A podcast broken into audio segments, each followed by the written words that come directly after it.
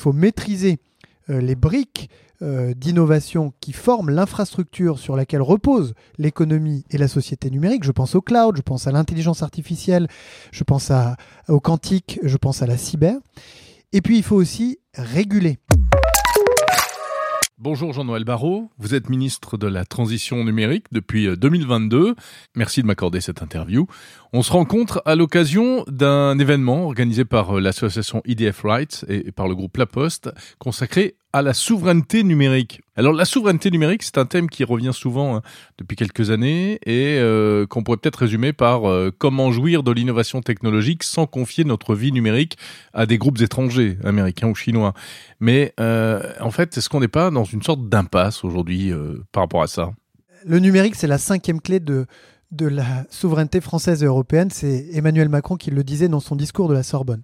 Et après ce qu'on a vécu, la crise de la Covid, puis la guerre en Ukraine, je crois qu'il y a eu une prise de conscience générale qu'on devait être autonome, qu'on devrait être souverain pour éviter d'être dépendant de, puissances étrangères. Et les éléments de cette souveraineté, de cette autonomie en matière numérique, c'est d'abord l'innovation, parce qu'il faut maîtriser euh, les briques euh, d'innovation qui forment l'infrastructure sur laquelle repose l'économie et la société numérique. Je pense au cloud, je pense à l'intelligence artificielle, je pense au quantique, je pense à la cyber. Et puis il faut aussi réguler pour faire en sorte que dans l'économie numérique, un certain nombre de grands principes auxquels nous sommes attachés soient respectés. Euh, le principe de concurrence saine et équitable, qui n'est pas toujours respecté euh, aujourd'hui sur certains marchés numériques. Et puis euh, le principe de respect de la vie privée, qui est un principe auquel nous, Européens, sommes fondamentalement attachés. Alors, illustration de cette difficulté, on parle beaucoup en ce moment de l'application chinoise TikTok montré du doigt pour euh, des problèmes d'addiction, des problèmes de fuite de données, voire euh, d'espionnage. Je précise que cette interview que nous réalisons euh, est faite avant votre rencontre avec des représentants de TikTok. Quoi qu'il en soit, selon vous, faut-il se méfier de TikTok? Il est avéré que TikTok a traité des données d'utilisateurs européens à l'extérieur de l'Union européenne et en particulier en Chine. Euh, ce ne sont pas les services secrets qui nous l'ont dit, c'est TikTok qui, euh, l'a avoué euh, il y a quelques mois.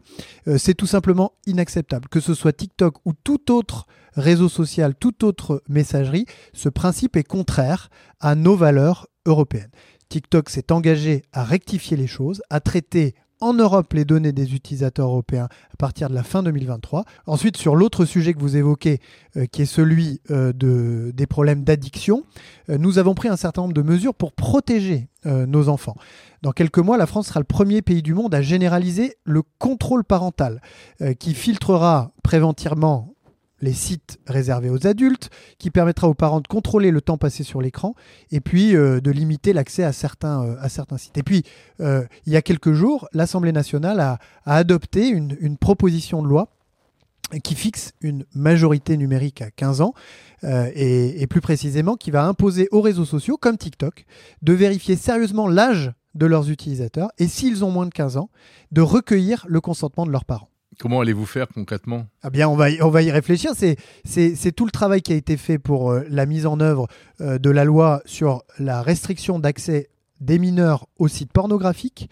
Euh, c'est. c'est pas simple. C'est évidemment pas simple, hein, sinon euh, la solution, ça fait bien longtemps. Impossible. Oh, si, on va, on va trouver des solutions. On a un cadre euh, juridique pour le porno désormais.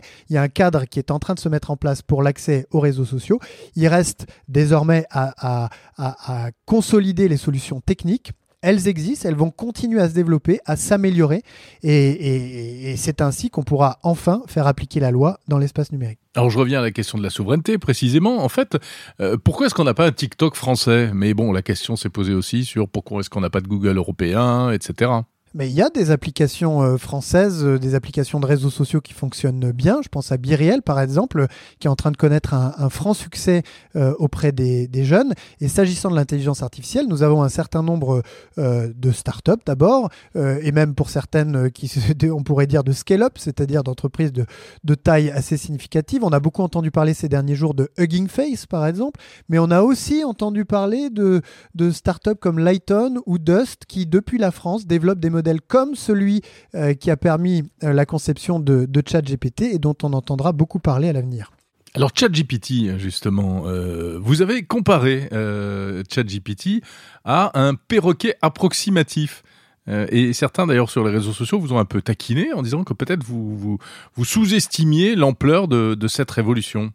Certains des meilleurs spécialistes en intelligence artificielle ont, ont qualifié ChatGPT euh, de euh, perroquet stochastique. Donc je n'ai fait d'une certaine manière que, euh, que me faire le, perroquet de cette, de cette formule-là. Oui, vous avez juste simplifié les choses pour, pour dire qu'en fait, il y, a une grande part de hasard dans ces réponses. Ce qui est important quand on réfléchit à l'avenir de l'intelligence artificielle et à la place que nous voulons que la France occupe dans ce domaine, c'est de bien dire ce qu'est ChatGPT et ce qu'il n'est pas. Ce qu'il est, c'est une application assez spectaculaire et fascinante euh, des euh, grands modèles euh, Transformers, dont, sur lesquels je vais revenir dans un instant. ce qu'il n'est pas, c'est un, une sorte de pensée magique qui a réponse à tout de manière très fiable et qui va remplacer tous nos métiers de responsable politique ou de journaliste. mais ce, qu'il, ce, qu'il, ce sur quoi il met la lumière, c'est sur l'importance qu'occupe aujourd'hui l'intelligence artificielle dans nos vies, puisque ces mêmes modèles qui ont conduit à la conception de ChatGPT, aujourd'hui sauvent des vies. Ils permettent euh, d'accélérer le progrès scientifique, ils permettent de détecter euh, des cancers notamment, euh, qui jusqu'à présent étaient détectés beaucoup trop tard pour être soignés, et ils ont permis à des chercheurs de découvrir le vaccin contre la Covid-19 beaucoup plus tôt qu'ils ne l'auraient pu sans ces fameux modèles. Donc l'intelligence artificielle est porteuse de très nombreuses promesses. Euh, ChatGPT en est l'une des euh, applications euh, qui, qui, qui, va sans doute jouer un rôle dans notre quotidien. Je parle de ChatGPT, mais je pense qu'on aura très rapidement des alternatives françaises et européennes à des modèles comme, comme ChatGPT. mais les autres applications de, de l'intelligence artificielle sont là pour durer. Qu'est-ce qu'il faudrait pour que les Français s'approprient cette technologie sans en avoir peur? Je crois précisément qu'il faut rappeler ce que ce que ce que c'est que euh, qu'un agent conversationnel, ce qu'il peut faire et ce qu'il ne et ce qu'il ne peut pas faire. Et, et, plus précisément rappeler que euh, grâce à ces modèles, il est possible de condenser de, synthétiser, de moyenniser des sommes très considérables euh, d'informations euh, beaucoup plus facilement et beaucoup plus rapidement que ce qui, était possible auparavant. Mais il faut savoir faire une distinction entre cela et l'intelligence humaine. Et rappeler toujours que l'intelligence artificielle est un outil au service de l'intelligence humaine, que l'intelligence artificielle ne va pas remplacer l'intelligence humaine, et en tout cas que ces modèles-là euh, permettent euh, un certain nombre de progrès, je parlais des progrès médicaux euh, tout à l'heure, mais qu'en aucun cas, ils ne peuvent remplacer les humains, leur sensibilité, leur capacité de raisonnement, leur capacité de, jugement, qui restent dans nos sociétés évidemment fondamentales. Mais on a l'impression que là, tout le monde est un peu pris de court. Hein. Enfin, en tout cas, ceux qui ne sont pas des spécialistes de l'IA. Est-ce qu'il faut interdire ChatGPT à l'école ou à l'université, comme ça a commencé à être fait? Je crois au contraire que ces outils euh, euh, apportés par l'intelligence artificielle doivent pouvoir euh, eh bien, être appropriés par, les, par nos concitoyens qui, qui, se rendront vite compte de, de, de, ce qui, de que ce que ces outils rendent possible et de ce que ces outils ne rendent pas possible. Et donc plutôt que de les interdire, ma, ma, ma, vision serait plutôt de familiariser les, les, élèves ou les étudiants à ces outils-là, en adaptant évidemment les, modalités euh, d'examen et en, permettant euh, aux, élèves de tirer le meilleur profit de ces outils et d'identifier euh, très tôt leurs faiblesses. Mais pour l'instant, ça ne semble pas être le chemin qui est pris. Est-ce que l'école et l'université ne manquent pas de clairvoyance et de sensibilisation à ces sujets-là? L'école, euh, le, ministre de l'Éducation nationale l'a rappelé euh, il y a quelques semaines, va, intégrer de plus en plus le, numérique dans les apprentissages, avec euh, l'apprentissage du code à partir de la cinquième, avec le renforcement des, apprentissages numériques au lycée, avec la création d'un nouveau bac professionnel consacré notamment à la cybersécurité. Donc l'école est en train d'avancer dans la direction d'une plus grande appropriation du numérique et c'est bienvenu parce qu'il nous faut préparer les jeunes euh, non seulement euh, eh bien, à ce numérique qui va constituer euh, l'essentiel de leur vie, mais leur donner aussi envie d'aller occuper ces métiers d'avenir qui sont offerts par les secteurs du numérique. Je pense aux jeunes garçons, mais je pense aussi aux jeunes filles qui aujourd'hui se détournent beaucoup trop largement de ces, de ces métiers-là, alors même qu'ils peuvent être très gratifiants, particulièrement rémunérateurs et, offrir des perspectives de carrière très intéressantes. À condition qu'ils restent en France et qu'ils ne partent pas aux États-Unis pour de meilleurs salaires ou de meilleures perspectives de développement économique. Précisément, mais euh, euh, en matière d'intelligence artificielle notamment, il est assez intéressant de voir que euh, à la tête des grands laboratoires de recherche des grandes entreprises américaines, on retrouve systématiquement des Français. Donc nous avons tous les atouts euh, pour nous trouver en, pôle position de ces euh, révolutions à venir et en particulier celle de l'intelligence artificielle. Euh, et, nous mettrons avec Bruno Le Maire, avec le gouvernement, les moyens pour y parvenir. Alors dans le numérique comme ailleurs, l'actualité va très vite, un sujet chasse l'autre. il y a quelque temps, on parlait beaucoup de Twitter.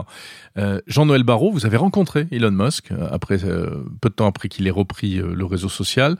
Euh, il y avait beaucoup d'inquiétudes. Hein. Euh, où est-ce qu'on en est aujourd'hui? Quel bilan est-ce que vous tirez?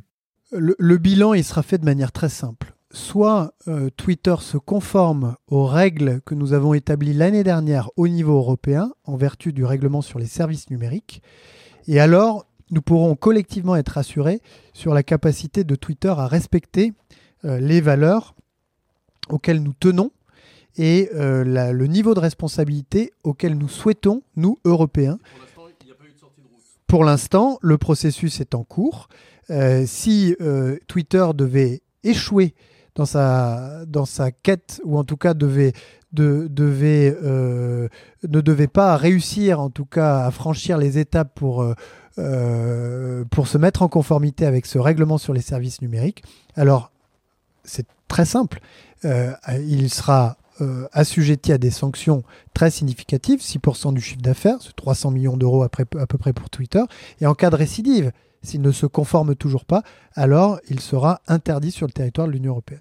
Jean-Noël Barrot, ministre du numérique, une dernière question, euh, on prend un peu de recul. Quelle vision avez-vous pour la France dans le numérique et le numérique en France euh, pour les années à venir? Ce que je souhaite, pour la France, mais surtout pour les Français. C'est que euh, la transition euh, euh, numérique puisse leur bénéficier, rendre leur vie meilleure et rendre la France plus prospère et plus juste. Cela veut dire soutenir l'innovation. Cela veut dire imposer dans l'espace numérique, dans le monde numérique, les règles, les principes et les valeurs auxquelles nous tenons. Et ça suppose enfin de faire en sorte que l'ensemble de nos concitoyens, pas uniquement celles et ceux qui ont des facilités avec le numérique, mais l'ensemble de nos concitoyens puissent tirer le meilleur profit de cette transition. Merci Jean-Noël Barrot, ministre délégué à la transition numérique.